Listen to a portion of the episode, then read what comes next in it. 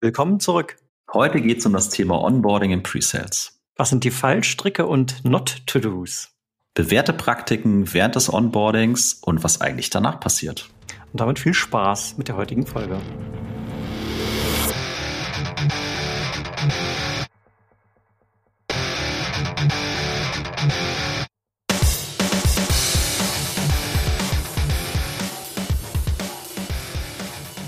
Sales Excellence, dein Podcast für Software, B2B-Vertrieb und Pre-Sales. Ich bin Tim, Sales Engineer bei Seismic.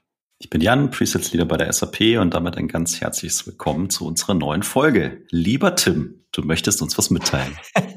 Kurze Hausmitteilung. Lieber Hörer, liebe Hörerinnen, wie ihr wisst, dieser Podcast ist ein Hobbyprojekt und wir freuen uns daher natürlich über jede Unterstützung.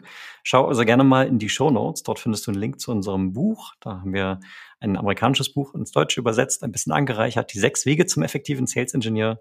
Vielen lieben Dank dafür. Ja, und dann übernehme ich. Wir haben nämlich einen ganz wunderbaren Gast heute wieder eingeladen, der schon ganz viele verschiedene Rollen in Sales und auch Pre-Sales hinter sich hat, äh, unter anderem auch im Pre-Sales äh, Enablement mal ein Kollege von mir war bei der SAP und jetzt seit schon zwei Jahren bei Lean IX als Pre-Sales Manager unterwegs ist. Nando Orvus, ein ganz herzliches Willkommen. Vielen lieben Dank euch beiden für die Einladung. Ich freue mich auf die Session heute. Ja, und wir erst. Und unser Thema soll heute tatsächlich Onboarding im Presales sein. Und du durftest ja seit du bei Lean X gestartet bist, da glaube ich sehr viele Erfahrungen sammeln, weil du auch Team aufgebaut und ausgebaut hast und so weiter. Und Onboarding ein wichtiges Thema ist. Und ich dachte, wir steigen heute mal ein mit, was sind denn die Dinge, die wir nicht tun sollten im Presales Onboarding? Wo hast du Fallstricke identifiziert? Ja, erstmal vielen Dank, Jan. Ähm, also ich glaube, so die wichtigsten Dinge, die ich mir notiert habe, beziehungsweise die ich mir überlegt habe für die heutige Session, äh, ließe sich mit Sicherheit noch anreichern und weiterführen, die Liste, aber ja, ich glaube, so one size doesn't fit all. Also es glaube ich, es gibt nichts, wo die ähm, das Onboarding, das man quasi über alle drüber stülpen kann, sondern ähm, Individualisierungsgrad ist auf jeden Fall wichtig ähm, und das sollte man auch berücksichtigen. Dann ein weiterer Punkt, vergesst bitte die Soft Skills nicht. Man tendiert, glaube ich, oftmals dazu, das ganze Produkt getrieben zu veranstalten und zu machen. Das ist natürlich auch wichtig, gerade bei uns ähm, im Pre-Sales. Aber mindestens genauso wichtig sind äh, Presentation Skills, also die ganzen Soft Skills, die damit einhergehen, extrem wichtig. Und da gibt es auch wunderbare Anbieter da draußen. Ähm, möchte jetzt keine nennen, keine äh, Schleichwerbung hier machen, aber ja, also vergesst die Soft Skills nicht. Äh, ich glaube, das ist wichtig. Und ich habe jetzt schon ein paar Lenze auf der Uhr. Don't get distracted by this Race to Revenue Game. Also es ist ein quartalsgetriebenes Geschäft. Das wird sich auch nicht ändern. Und am Ende des Tages ist immer noch sehr viel Arbeit übrig. Also das sollte man, glaube ich, auch mit berücksichtigen bei dem Onboarding-Prozess liegt in der Natur der Sache. Ähm ja, vielleicht bei der einen Sache direkt mal nachgefragt, wenn, wenn du es äh, gestattest. Und zwar dieses, du hast gerade gesagt, one size doesn't fit all. Und ich glaube, wir gehen ja auch gleich nochmal rein in die, in die Good Practice sozusagen. Aber was ist denn die Auswirkung, wenn ich tatsächlich ein Onboarding-Programm habe, bei dem ich die Vermutung habe, one size does fit all? Wozu führt denn das? Habe ich dann Leute, die frustriert sind, die gelangweilt sind? Oder hast du da konkrete Beispiele aus der Praxis, wo du gesagt hast, okay, hier, hier passt eigentlich dieser One-Size-Fit-All-Approach überhaupt nicht auf diese Person? Na, super Frage. Danke dafür. Ähm, Beispiele auf jeden Fall. Also ich glaube, die, der Scope der Rolle ist so breit aufgestellt. Ähm, man hat, wie wir alle wissen, auf der einen Seite muss man so die, diese technische Seite abdecken. Äh, und da ähm, ich sag mal, seine Expertise mit, mit reinbringen. Und auf der anderen Seite hat man dann eben diese Business-Komponente, die man auch mit abdecken muss. Und das per se, ne, ähm, da hat man eigentlich schon so ein disperses ähm, Kandidatenpensum, ja, also dass man darauf eingehen muss. Ne. Ich habe vielleicht einen sehr technischen Mitarbeiter oder Mitarbeiterin, die da sehr versiert ist und dann jemanden, der auf der Business-Seite einfach sehr, sehr stark ist. Und das ist, da gilt es auszusteuern und zu schauen, wo ist das Delta, wo muss ich, wo muss ich eher nach, äh, nachjustieren, um dann aber auch das ganze Teamgefüge dementsprechend aufzustellen. Ansonsten habe ich am Ende des Tages nur hochtechnische äh, Mitglieder im Team und mir fehlt diese Business-Komponente und umgekehrt auch. Das heißt, du nutzt vielleicht durchaus den gleichen Content auf der Business und auf der technischen Seite, aber die Intensität für jeden Einzelnen ist unterschiedlich, der Fokus ist unterschiedlich und dann habe ich eben auch nicht dieses, es ist für alle das Gleiche, obwohl es derselbe Content ist, sondern es ist für alle eben gerade in der Intensität und in der Fokussierung was anderes. Korrekt, ganz genau. Und das ähm, hat dann natürlich auch einen Einfluss auf die Onboarding-Zeit, aber da würde ich dann nachher nochmal drauf eingehen wollen. Ja. Top. Und Tim hat es gerade schon, schon angesprochen, glaube ich. Also wir sind jetzt mit den Fallstricken gestartet, die haben wir mitgenommen. Und Tim hat gerade das Stichwort gesagt, die Good Practices. Also um jetzt die Sachen, die du auch gerade gesagt hast, zu vermeiden bzw. zu erreichen, was sind denn die Dinge, die du bei dir nutzt, um für gerade die neuen Mitarbeiter oder gegebenenfalls auch die bestehenden Mitarbeiter eine tolle Experience im Onboarding zu erzeugen? Ja, ich bin großer Freund von, von Struktur. Ich bin in der festen Überzeugung, dass Struktur hilft. Sie verleiht ja eine gewisse Guidance und ähm, hilft einfach auch dabei, Leitlinien aufzuzeigen. Also um es konkreter zu aus, auszumalen, ich sag mal, das, der Onboarding-Plan ist über die ersten drei Monate eigentlich ziemlich genau ausdekliniert. Bei uns bei der Lena X habe ich mit aufgebaut. Und das ist das eine. Gleichermaßen, äh, wir haben gerade darüber gesprochen, ist aber, glaube ich, auch wichtig, dass man flexibel genug bleibt und ist, da auch ein Stück weit von abzuweichen. Was meine ich damit? Immer wenn es die Möglichkeit gibt, an einem Kunden, an einem Customer Call teilzunehmen, bitte unbedingt höher priorisieren, als irgendeinen Content anzuschauen, ein Video sich anzuschauen oder, oder ähnliches. Das wäre so die, die erste Maxime.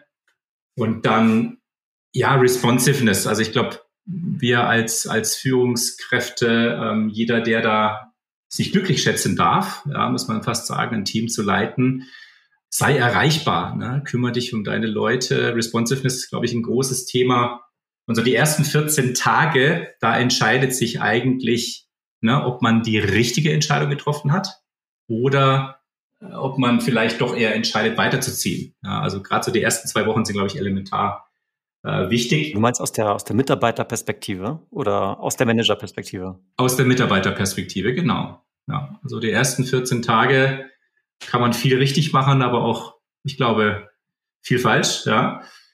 Und ähm, ja, ich glaube, so ein rein virtuelles Onboarding ist nicht mehr Kür, sondern absolute Pflicht heutzutage. Also das muss ja nicht nur effektiv sein, sondern muss eben auch wirklich gut, gut ausdekliniert sein. Ne? Ähm, wir alle sind momentan in einer Situation, ähm, die erfordert ist. Und das sind solche Sachen, die würde ich ähm, als, als Pflicht definieren. Letzter Punkt vielleicht noch aktiv mitgestalten beim Ausbau des Netzwerkes. Ja, neue Teammitglieder, die damit hinzukommen äh, ins Team, die dabei unterstützen, die richtigen Leute kennenzulernen und ähm, sie auch dementsprechend vorzustellen. Mhm. Vielleicht zwei Detailfragen. Ich finde es ganz spannend, was du gerade gesagt hast hinsichtlich der, der Calls. Also ich habe natürlich mein Standard-Onboarding-Programm, da habe ich vielleicht irgendwie die ersten 30 Tage, die ersten 60 Tage, die ersten 90 Tage, ist glaube ich so der Klassiker. Und du hast gerade gesagt, wenn ich die Möglichkeit habe, in einem echten Kundencall dabei sein, höher priorisieren. Und also ich würde denen aus meiner Erfahrung auch erstmal zustimmen, weil das, das, reale Leben ist immer besser als jedes Training, was ich zusammenbaue. Von daher gehe ich da mit. Die Frage, die ich mir stelle, deswegen sage ich Detailfrage, ich, ich mache die Frage so groß aus hier. Es gibt ja Recordings und es gibt Live-Calls. Und ich habe, ich bin ja jetzt noch nicht so lange bei Seismic, knapp ein Jahr jetzt dabei und ähm, habe am Anfang auch gesagt, hey, sag mir Bescheid, wenn du in einen Kundencall gehst und so weiter. Auf der anderen Seite habe ich aber eine große, zumindest bei uns, eine Gong-Bibliothek von bestimmt Hunderten von Calls, die ich mir auch einfach reinziehen kann.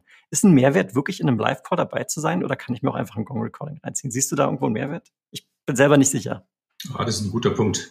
Ähm, also wir selbst nutzen tatsächlich auch Seismic ähm, und, und Gong ähm, bis zu einem bestimmten Maße das hat auch GDPR-relevante ähm, Gründe, ja, gerade in Deutschland. Aber zurück zu deiner Frage.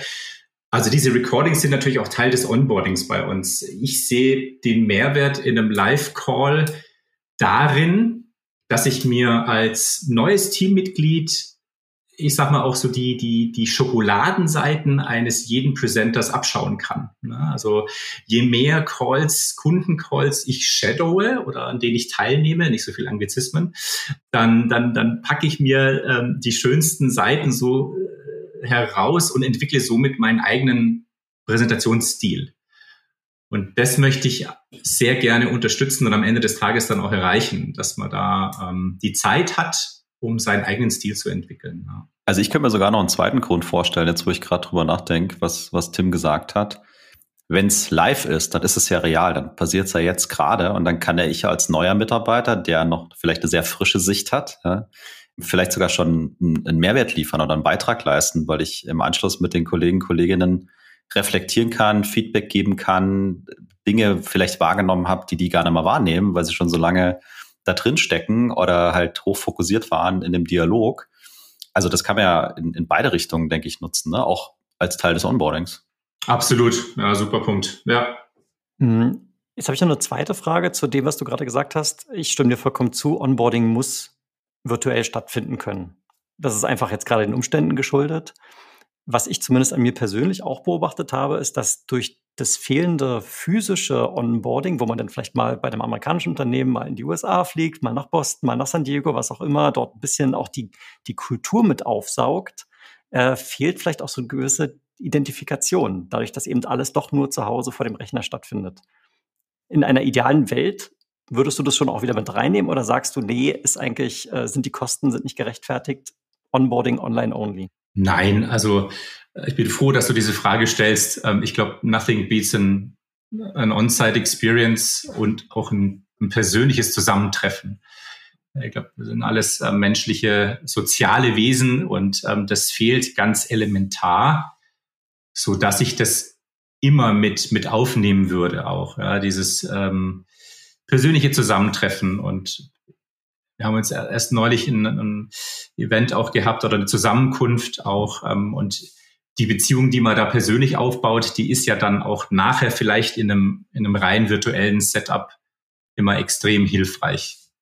Also wenn möglich, ruhig, ruhig mal treffen. Aber ich meine, ich bin vollkommen bei dir, Nando. Es ist äh, wirklich eine Challenge. Ne? Also so vor drei, vier Wochen dachtest du noch so, oh yeah, wir können auch hier vielleicht zusammen Weihnachten äh, zelebrieren und so weiter.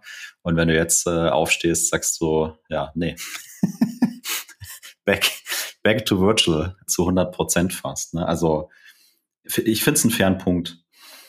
Und wir haben ja in der Vorbereitung so ein bisschen über ganz konkrete äh, Dinge gesprochen, die, die du tust und die vielleicht auch in dieser virtuellen Welt äh, wieder ein bisschen anders oder sogar teilweise anspruchsvoller sind, als wenn du mit jemandem im gleichen Raum sitzen würdest. Und ähm, du hattest äh, zum Beispiel gesagt, das Thema Mentoring ist auch für dich im Rahmen von Onboarding ganz, ganz entscheidendes. Kannst du da ein bisschen mehr Einblick geben? Sehr gerne sogar, ja.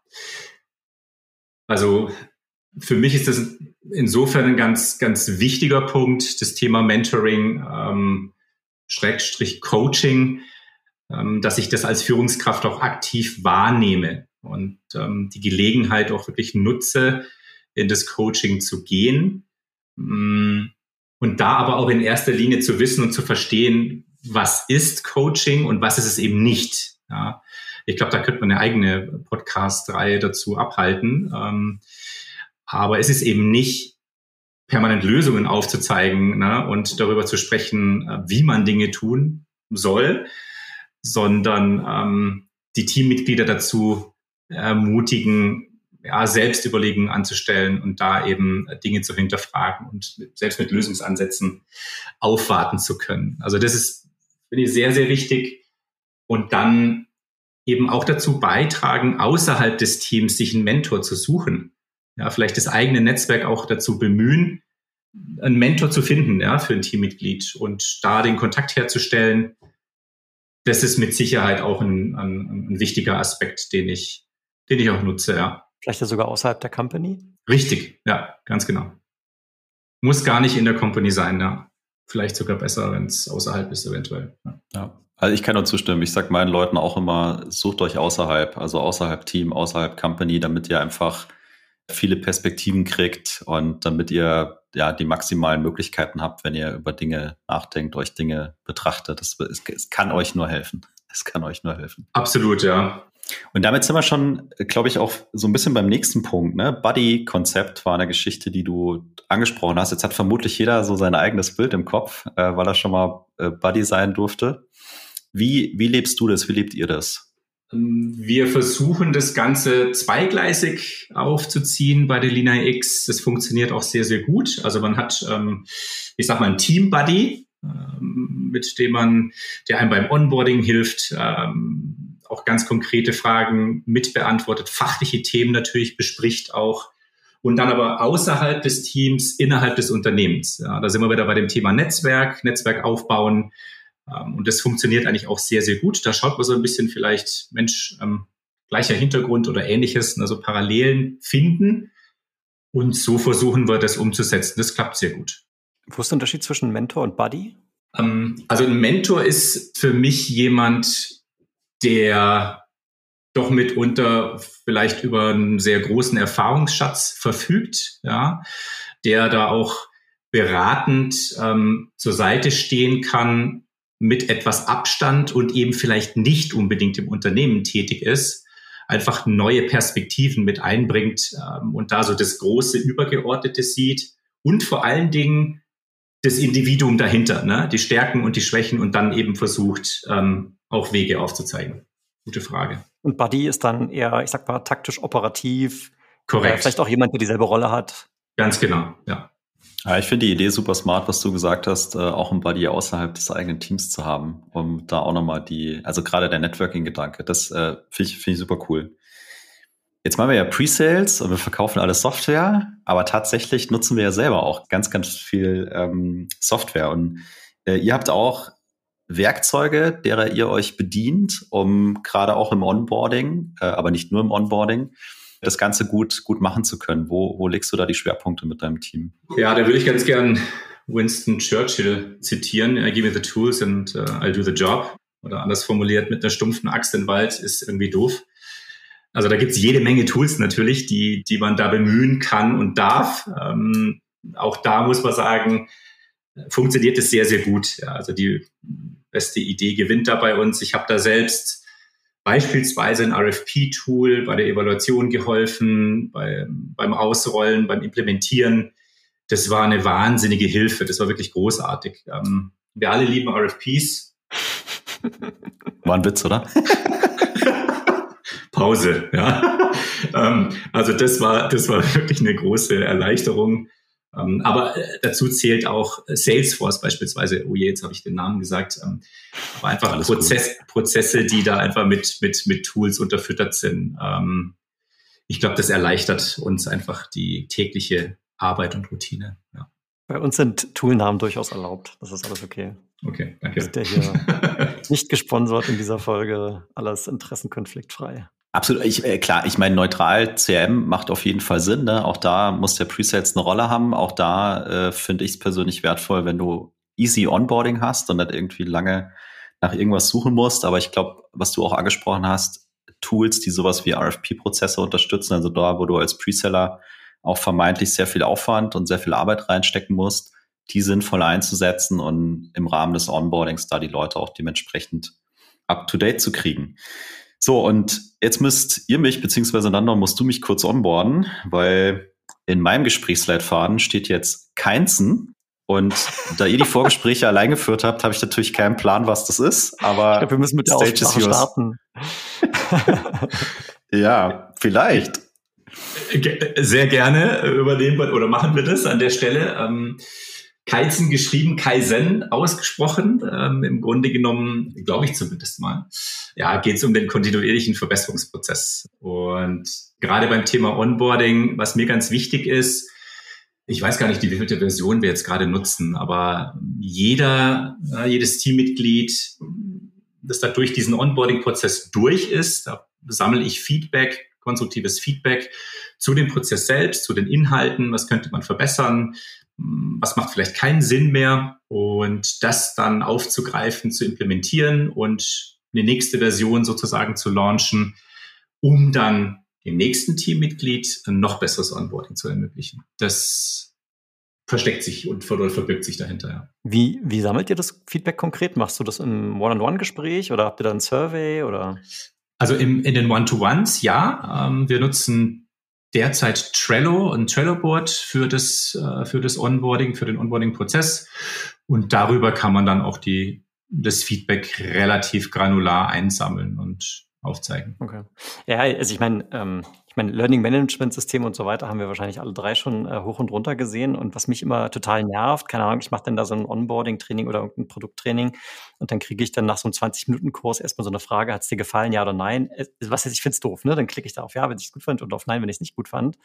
Aber es hat irgendwie, ähm, bei mir löst es immer so ein, eine, eine Form der Anonymität aus. Und mir fehlt dann immer so ein bisschen die Lust, da in diesem Freitextfeld, wenn es denn überhaupt eins gibt, da was reinzuschreiben, weil ich eigentlich dann doch lieber mit einem Mensch sprechen wollen würde. Und gerade bei so einem Onboarding-Thema, was ja wahrscheinlich eines der kritischsten Prozesse überhaupt ist, wenn man irgendwie als Manager ein Team aufbauen möchte, also ist jetzt meine Vermutung, da auch eine, eine, ins persönliche Gespräch zu gehen, kommt am Ende wahrscheinlich mehr bei rum, als wenn ich nur so ein Freitextfeld mit einem Daumen hoch oder Daumen runter irgendwie äh, einfüge. Das ist jetzt, jetzt meine Vermutung. Äh, ich habe das noch nicht praktisch so gelebt und daher kam jetzt auch die Frage. Ja, spot on. Also definitiv Mitte die One-to-Ones nehmen, ja. Weil ich dachte immer, eine vernünftige Feedback-Software hat AI und die sagt dir das dann. Also Spaß beiseite. Vielen Dank, dass ihr mich ongeboardet habt. Ich, ich, ich, ich habe es kapiert. Und ich finde es ganz toll, was du gesagt hast. Also kontinuierlicher Ver Verbesserungsprozess, auch da wieder diese frische Perspektive zu nutzen, das Ding immer weiterzuentwickeln und dem nächsten oder der nächsten, die kommt, eine noch coolere Experience zu bieten. Finde ich klasse. Und beim Thema Experience bleiben wir auch, weil in der Vorbereitung haben wir auch gesagt, das Thema Demo-Back-Szenarien, also Pitches im Team, würde ich es jetzt mal verstehen. Kannst du da mal ein bisschen erzählen, wie ihr das macht? Sehr gerne sogar.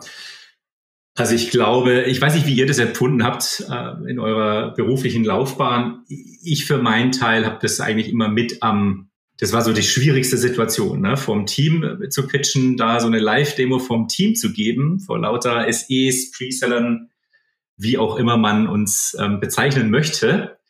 Ja, da pitche ich lieber vom Kunden. ähm, sehr kritisches Publikum mitunter, ja. Aber darin steckt auch wahnsinnig viel Entwicklungspotenzial. Also man muss da, glaube ich, auch als Führungskraft und als Manager so den Feedback-Rahmen auch schaffen und wir versuchen da unterschiedliche Use Cases aufzugreifen, die wir mit der Software abdecken. Na, dann wird da ähm, so, so eine Live-Demo aufgesetzt, ein Demo-Back-Szenario und dann gibt's eine offene Feedback-Runde vom, vom ganzen Team. Und dann geht's in die zweite Runde. Dann wird das Feedback aufgegriffen, dann setzt man sich nochmal ran und dann wird nochmal gepitcht oder nochmal ähm, eine Live-Demo gegeben, bis es passt. Und du hast es gerade angesprochen, ne? Also meine Leute sagen auch zu mir, also ich pitch viel lieber vom Kunden als vom Team. da bin ich viel weniger nervös. Wie habt ihr das hingekriegt? Oder wie hast du das hingekriegt, auch in deiner Führungsrolle, dass du die Leute mitnimmst und dass, dass die das als was, ich sag jetzt mal, Wertvolles empfinden? Ich glaube, das ist auch eine Frage des Führungsstils, wie man, wie man damit umgeht, welches Umfeld man schafft und wie sicher aufgehoben sich das Team in diesem Umfeld fühlt. Das ist für mich ein ganz, ganz elementar wichtiger Punkt.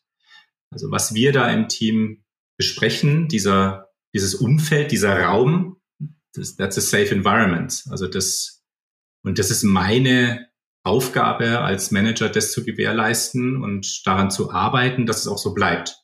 Da entsteht ja auch so eine, ich sag mal, so eine Metaebene, ne? wenn man ja nicht nur die Demo übt, man übt ja vielleicht auch Feedback geben und Feedback bekommen. Absolut richtig, genau. Und wir haben das erst neulich, äh, neulich durchexerziert und da meinte auch wirklich ein doch auch schon recht erfahrener äh, Teamkollege, Mensch, da habe ich noch so viel gelernt jetzt, äh, super. Ja, und das war es dann eigentlich auch schon wieder wert. Ja, ähm, ja. Nur und der Interesse halber, wie macht ihr das operativ? Das ist so einmal in der Woche an einem bestimmten ausgewählten Termin, wo einfach immer einer drankommt oder wie, wie lebt ihr das? Also wir, wir orientieren uns da an dem Trello-Board sozusagen, an dem, an dem fortlaufenden Prozess. Und ein Use Case bei uns bei der Lina X nennt sich beispielsweise Technology Risk Management. Dann hat man sozusagen die Inhalte ähm, konsumiert oder ist da durch und dann präsentiert man eben genau diesen Use Case. Und dann geht's weiter zum, zum nächsten. Ja. Gut. So, jetzt haben wir ja ganz viel Onboarding gemacht mit Mentoring, Coaching, wir haben äh, coole Tools, äh, wir pitchen vom Team. Jetzt ist Onboarding irgendwann vorbei, also zumindest mal laut Plan. Wie geht's danach weiter für die Mitarbeiter, die jetzt im Idealfall perfekt ongeboardet sind? Und dann kommt das harte Leben. Nein. Ähm. das auch. Und kommt die Quote, dann kommen die Opportunities. Ja, und wenn ja. die Winrate nicht 99 Prozent ist, Nein, also da sind wir, glaube ich, auch wieder bei diesem, bei diesem Individualisierungsgrad, äh, schwieriges Wort. Und eine Sache, die wir, die wir mitgenommen haben, das sind sogenannte Quarterly Feedback Talks. Ihr beide kennt es auch. Und da versuche ich oder eigentlich alle Teamleads bei der, bei der Lina X, aber ich eben auch im, im, im Sales Engineering quartalsweise Ziele zu definieren, aber eben auch längere Ziele zu definieren, gemeinsam mit den Teammitgliedern und dann eben auszusteuern und darauf hinzuarbeiten, auf diese Short-Term Goals, aber auch auf die Long-Term Goals. Das heißt letztendlich ein ganz individualisierten, was du gerade gesagt hast, Karrierepfad auch zu definieren und dann kontinuierlich zu überprüfen und mit dem Mitarbeiter zu gucken, passt alles, müssen wir was ändern, willst du was ändern? Genau, richtig, korrekt. Ähm, ich glaube, was auch hilft, das immer wieder bei dem Thema Struktur oder bei dem Punkt Struktur, das haben wir eingangs ja mit, mit angesprochen. Ähm, wir haben so ein ja, Global Job Level Framework, ist quasi in der, innerhalb der SE-Rolle die unterschiedlichen Level ausdekliniert und definiert und was muss ich denn tun, um in das nächste Level zu kommen? Das ist eben auch nochmal eine ganz gute ja, Richtlinie, ne, wie man da, wie man sich weiterentwickeln kann. Ne. Das heißt auch, es hört nicht auf. Ja, genau, so ist es. Ja, es ist ein stetig, ein sich stetig wandelnder Prozess auch, ja. Ja, aber ist auch gut. Ja, und das ist ja vielleicht nochmal so ein letzter Fallstrick eigentlich, ne? Das Onboarding als abgeschlossenen Prozess zu betrachten, der der irgendwann tatsächlich einfach vorbei ist. Weil die Tatsache ist ja, wir haben alle immer noch was dazu zu lernen. Du hast gerade den einen Kollegen genannt, der schon lange dabei ist und trotzdem auch innerhalb eurer Feedbackrunden da was dazu lernt. Und äh, so entwickeln wir uns irgendwie auch als langfristiger Mitarbeiter immer weiter. Absolut. So, jetzt haben wir, also wir gehen davon aus, wir sind perfekt ongeboardet. Die, die Leute bei dir sind perfekt ongeboardet, haben auch einen, einen Karriereplan da liegen. Trotzdem gibt's ja auch im Presales sowas wie Attrition. Also Le Leute verlassen dann mal. Und ich denke, wir haben heute sehr viel Positives gehört. Ne? Auch, du hast am Anfang gesagt, auch ein schlechtes Onboarding. Die ersten zwei Wochen sind entscheidend. Könnte schon zu Attrition führen.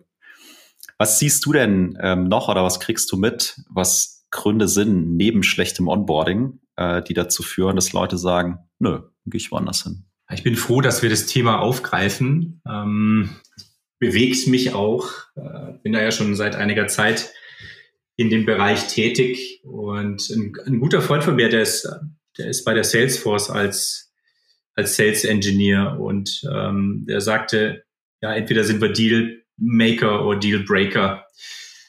Momentan, das, was ich momentan erlebe oder Vielleicht seht ihr das ähnlich oder erlebt ihr das ähnlich derzeit.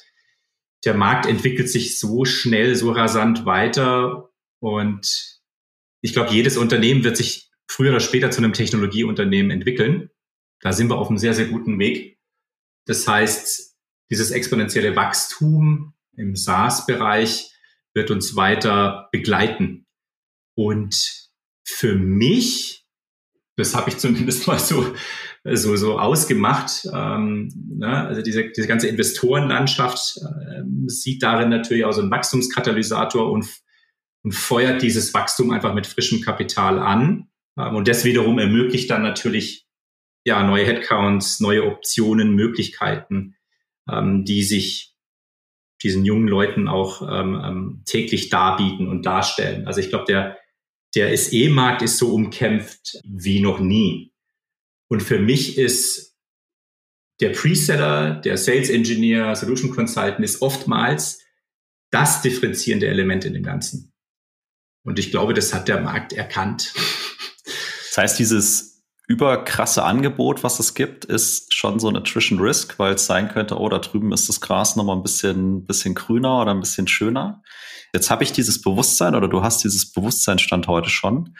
Was kann ich denn aktiv dagegen tun? damit mir die Leute nicht davonlaufen. Ja, dazu habe ich auch ein paar Gedanken gemacht. Ähm, also ich glaube, fordern und fördern ist, steht für mich da an, an, an vorderster Front. Insofern als das, das sind alles hochtalentierte, oftmals top ausgebildete Leute, die, die die Herausforderungen suchen und die stets Neues auch hinzu lernen wollen. Also das, das muss, den Rahmen muss man dann auch wiederum schaffen, ähm, das zu ermöglichen, da auch ne, den, den Wachstum ähm, auch zu ermöglichen als, als Führungskraft. Und ja, let them shine. Also ich muss, ich muss als Führungskraft, muss ich da nicht im Rampenlicht stehen. Aber ich sollte Möglichkeiten schaffen, die die individuellen Fähigkeiten meiner jeweiligen Teammitglieder fördern und ja, damit die dann eben im Rampenlicht stehen und nicht ich. Also das ist, glaube ich, auch eine ganz wichtige Sache. Dann noch Ereignisse schaffen, die bleiben. Das kann ein Teamevent sein, ein Fest sein. Tim, du hast es vorher mit angesprochen. Ja, also diese persönlichen Zusammenkünfte. Und das wiederum macht einen dann, glaube ich, auch nicht, nicht so austauschbar dann, ne? wenn man so diese, diese Bindung ermöglicht und schafft, das steigert dann auch die Loyalität. Ähm, Hygienefaktoren sind super wichtig. Da sind wir wieder bei dem richtigen Leben und nicht nur äh, rein virtuell. Ein schönes Office ist auch wichtig. Ne? Also da die Möglichkeit auch zu schaffen, dass man zusammenkommt, ähm, das, das sehe ich auch noch wichtig. Und ja, Entwicklung aufzeigen, ne? gemeinsam an Zielen arbeiten, ähm, eine Karriereplanung auch gemeinsam zu entwickeln mit den Leuten, mit den Teammitgliedern, trägt auch dazu bei, dass man da die Attrition niedrig hält. Und ansonsten sind es wirklich, ich glaube oder ich bin fest davon überzeugt, dass es auch Management-Skills sind, ne, die, die dann auch dazu beitragen können, dass die Attrition relativ niedrig bleibt. Ne? Also einen holistischen Führungsansatz. Schaut euch den ganzen Menschen an. Was steckt dahinter? In welcher Situation ist er gerade? Wie kann ich da unterstützen und helfen als Führungskraft? Und diesen psychologisch sicheren Rahmen hatte ich schon angesprochen. Da gibt es auch Studien dazu. Ja, wenn, wenn das passt, dann na, da gehen die Leute eher durch die Decke als ähm, in einem anderen Rahmen. Das sehe ich auch als sehr, sehr wichtig an. Ja, also Raum, den Raum zu geben, um, um zu atmen, um Luft zu haben, ohne dabei erdrückend zu wirken. Und ähm, letzten Endes kümmert euch um die Leute, care. Ja, also ich mag die wirklich gerne. also die liegen mir am Herzen, die Leute. Und ähm, ich glaube, das muss man auch ein Stück weit mitbringen ja, als Führungskraft. Und aber am Ende des Tages ist es auch immer eine individuelle Entscheidung, die getroffen wird. Und selbst wenn jemand das Unternehmen verlässt, das hatte ich jetzt auch schon, dann unterstützt es, ja, sich dagegen zu wehren oder das führt dann auch nichts. Man sieht sich immer zweimal. Ja, und manchmal ist ja auch die Kündigung die höchste Form der Anerkennung. ja, also äh, genau aus dem Grund, was du gerade gesagt hast, ne, weil du vielleicht an einem Punkt bist, wo du ganz individuell dieser Person dieses nächste Level nicht mehr bieten kannst, diese Challenge, diese Herausforderung. Und dann ist Kündigung, doof gesagt, sogar was Positives. Also in dem Fall zumindestens für die, für die Person. Und ich finde es gut, was du sagst, aus Sicht der Führungskraft oder des Managers, das dann auch zu supporten, weil du erkennst, ich kann es ihm nicht mehr geben, was er gerade braucht. Ne? Vielleicht nicht in deinem Team, aber noch in derselben Company, vielleicht auch mal außerhalb der Company. Ja, passiert. Ja, super Punkt, genau. Ich, du hast ja schon angesprochen, auch so, ein, so ein horizontaler Move dann, ne, in ein anderes, andere Abteilung, ins Produktmanagement oder ähnliches, dass man das dann eben auch mit unterstützt. Ja, ja super. Ja, und ich finde es einen ganz, ganz tollen ähm, Schluss zu dem Thema, was wir uns heute gegeben hatten gemeinsam. Ich habe aber trotzdem noch eine Frage für dich. Und ähm, wenn du dir vorstellst, dass du eine WhatsApp-Nachricht an alle Preseller auf der ganzen Welt schicken könntest, was würde drinstehen? Habt sie jetzt schon die ganzen Weihnachtsgeschenke gekauft? Nein, Nein, eine Frage, die mich tatsächlich interessieren würde, ist, also auch gerne an euch, Customer Success oder Sales? Wie wir die Rolle wo, interpretieren, verstehe ich die Frage richtig? Na, wo würdet ihr die Rolle eines Pre-Sellers, eines Sales Engineers, Solution Consultant eher ansiedeln? Im, in der Sales-Organisation oder in der Customer Success-Organisation? Also das ist auf jeden Fall mal eine spannende Frage, über die man mal philosophieren kann. Ich gebe dir jetzt meine Ein-Wort-Antwort. Ich sage Sales. Äh, ich glaube, die Diskussion, wenn wir sie führen wollen, da brauchen wir wahrscheinlich noch ein zweites Gespräch für. Aber spannende Frage. Danke auf jeden Fall für die Antwort. ich sage auch Sales. Und alles andere, also lass uns das als weitere Folge machen, gerne. Können wir, können wir, können wir einfach mal, können wir einfach mal ganz offen brainstormen und philosophieren. An der Stelle, Nandor, vielen, vielen, vielen Dank, dass du da warst, dass du uns diese Insights gegeben hast. Ähm, mir hat das super, super viel Spaß gemacht. Ja, vielen, vielen Dank. Das kann ich nur zurückgeben. Ich bedanke mich ganz herzlich bei euch für die Einladung. Das war eine sehr kurzweilige Session, hat sehr viel Spaß gemacht. Bleibt gesund und ich hoffe, wir sehen uns bald mal wieder. Mhm. Bis zum nächsten Mal. Danke, Nandor. Das waren für dich Tim und Jan im Sales Excellence Podcast. Das ist dein Podcast für Software B2B Vertrieb und Pre-Sales. Und falls du mit uns in Kontakt treten möchtest, dann findest du uns natürlich bei LinkedIn. Schön, dass du wieder dabei warst und bis zum nächsten Mal. Ciao, ciao. Ciao.